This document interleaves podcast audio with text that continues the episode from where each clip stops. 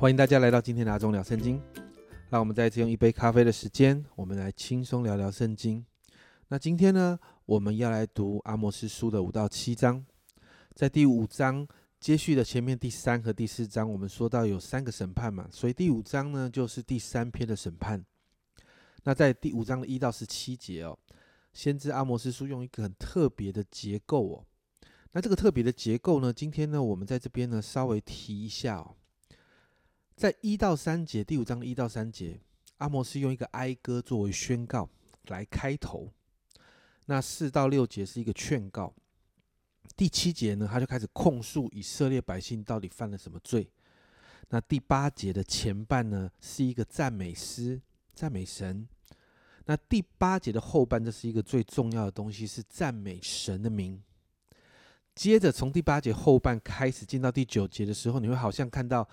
啊，整个好像结构跟前面是倒过来的哦。第九节是个赞美诗，然后第十到十三节是一个控诉，再来十四到十五节是个劝告，十六到十七节以哀歌的宣告作为一个结束。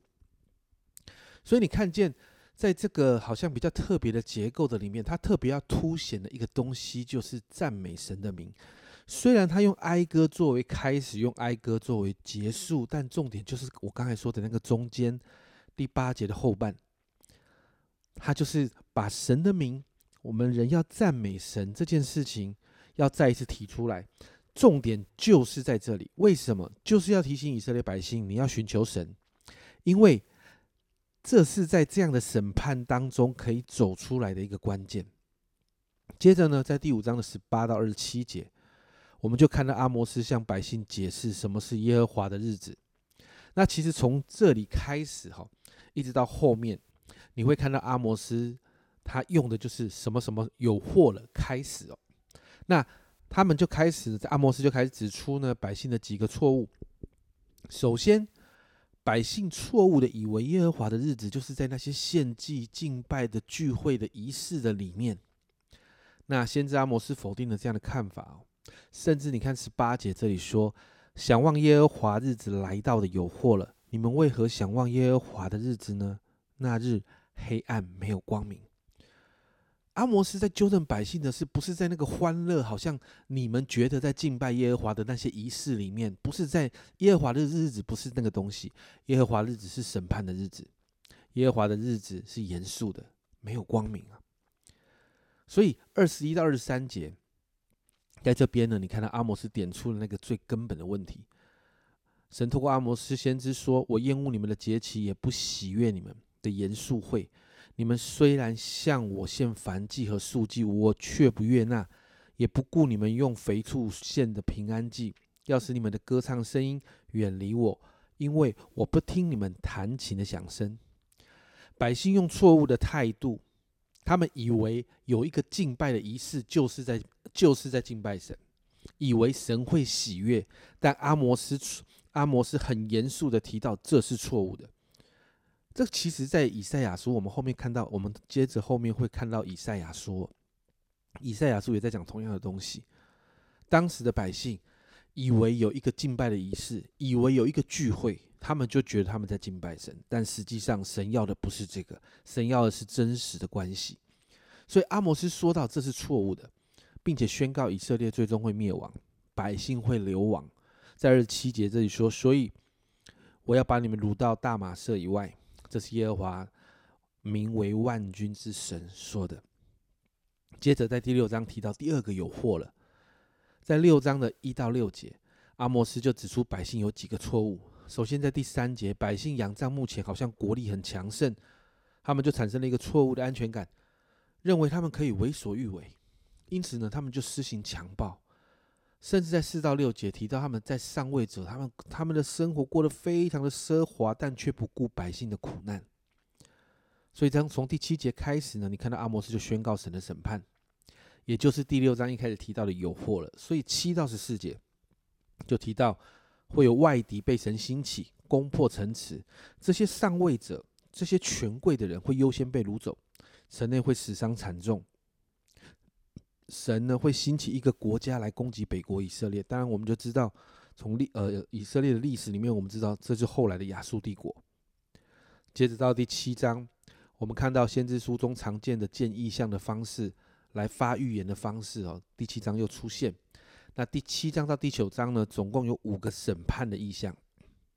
首先在第七章的一到三节，我们看到蝗虫的意象。那过去呢，我们读的约珥书，我们就知道蝗灾是一个可怕的灾害，所以阿摩斯呢就为百姓求情，求神怜悯百姓。当然，后来神呢，你看到经文里面，神怜悯百姓，他就不降这个灾。接着我们看到四到六节，看到一个降火的意象。那你知道，在中东那个那个地方的环境非常的干燥，如果水源不足的状况又有火灾，是非常可怕的事情。所以我们也看到阿摩斯再一次为百姓求情，神也怜悯百姓，也免了这灾。但到七到八节这里，我们就看到一个意象，叫准神的意象。这个准绳其实不是一个绳子，而是可能是一个金属的工具，是当时在建筑的时候来测量的工具。那在这个意象的里面，你看到神是一个伟大的工程，呃，建筑工程师哦。那准绳是这个提到的准绳是神过去跟百姓所立的约，也就是说，在这个地方，神要百姓，神要来看百姓是不是愿意服在。与神所立的这个约当中，神把那个标准给阿摩斯来看，很清楚的，以色列百姓的行事为人跟生活已经很歪曲哦，不能再被赦免。所以神也清楚告诉阿摩斯说，不要再求情了。所以在第九节就发出了一个预言：你看到祭坛、看到圣所都会被荒废，看到耶罗波安的家被攻击，就代表宗宗教和政治两个方面全都会被拆毁。阿摩斯是南国犹大的人，却对北国发出这样的一个审判的预言。当然，北国的宗教领袖听到了，就出来抵挡他。哦，所以我们看到第七章的十到十七节，就看到伯特利的祭司亚马谢就出来说话，他要阿摩斯回去，这些预言对南国说，不要把这种严重的预言在北国宣讲。但我们看到从神来的话，怎么可能照着人的心意改变呢？所以。当这个北国的祭司哈这样说的时候，阿摩斯也对这个祭司发了一个预言。这个预言这样说：所以耶和华如此说，你的妻子必在城中做妓女，你的儿女必倒在刀下，你的地必有人用绳子量量的分取，你自己必死在污秽之地。以色列民定被掳去，离开本地。当然，我们看到后面呢，这样的事确实发生了。那在今天这个比较长的经文的里面。我们看到，其实，在审判当中仍然有恩典，只是人需要把自己的心完全降服在神的面前，寻求神的赦免。在今天的进度里面，我们看到北国以色列从政治、宗教、权贵的阶层到百姓，他们都仰仗当时国力的强盛，物质呃物质生活很丰富，所以他们做了很多不讨神喜悦的事情，并且你看到他们面对审判的信息，他们其实听不进去。最终，我们就看到神兴起外邦国家来管教百姓，国家被毁，百姓被掳流亡。所以，今天我们为我们自己来祷告，求主帮助我们。里面常常有一个受教的心哦。我们真的知道神透过圣经的经文、透过讲道等等很多的方式，在对我们说话，在调整我们的生命，好让我们可以在被调整的当中，因着受教可以成长，而不是因着叛逆而招致亏损。祷告，我们的心在面对神的时候，我们是可以完全顺服下来的。在神的管教来临之前，我们先调整好自己，不让自己落入那个不舒服的管教里面，好不好？我们今天早上，我们就为了自己来祷告。亲爱的主啊，真的是求你帮助我们，主啊，让我们每一个人，主啊，我们的心都是受教的。主啊，主啊，当你自己的话语在提醒我们，主啊，你透过我们身边的人，主你透过每一天的读经。主，你透过每一次的主日讲道的听讲，主啊，主啊，你总是在提醒我们的生命。主啊，我就说，主啊，帮助我们的心有受教的心。主啊，好让我们在被提醒的当中，我们知道是神你在调整我们的生命，神你不断在抓住我们的焦点，要让我们与你对齐。主啊，因此我向你来祷告，主啊，主啊，让我们常常在这个受教的心的里面，主啊，我们就可以被调整，主啊，而不是真实要落进。主啊，那个不舒服的管教里面，主啊，求啊，求求你帮助我们，帮助我们，主啊，让我们在面对你从你而来的话语的时候，主啊，我们的心就可以顺服受教。谢谢主，谢谢主，主啊，圣灵每一天来帮助我们，让我们越来越讨你喜悦。这样祷告，奉耶稣基督的圣名求，阿门。亲爱的家人们，我们真是要训练我们的心，常常与神对齐，在神的面前顺服受教。神有提醒，我们就要转向。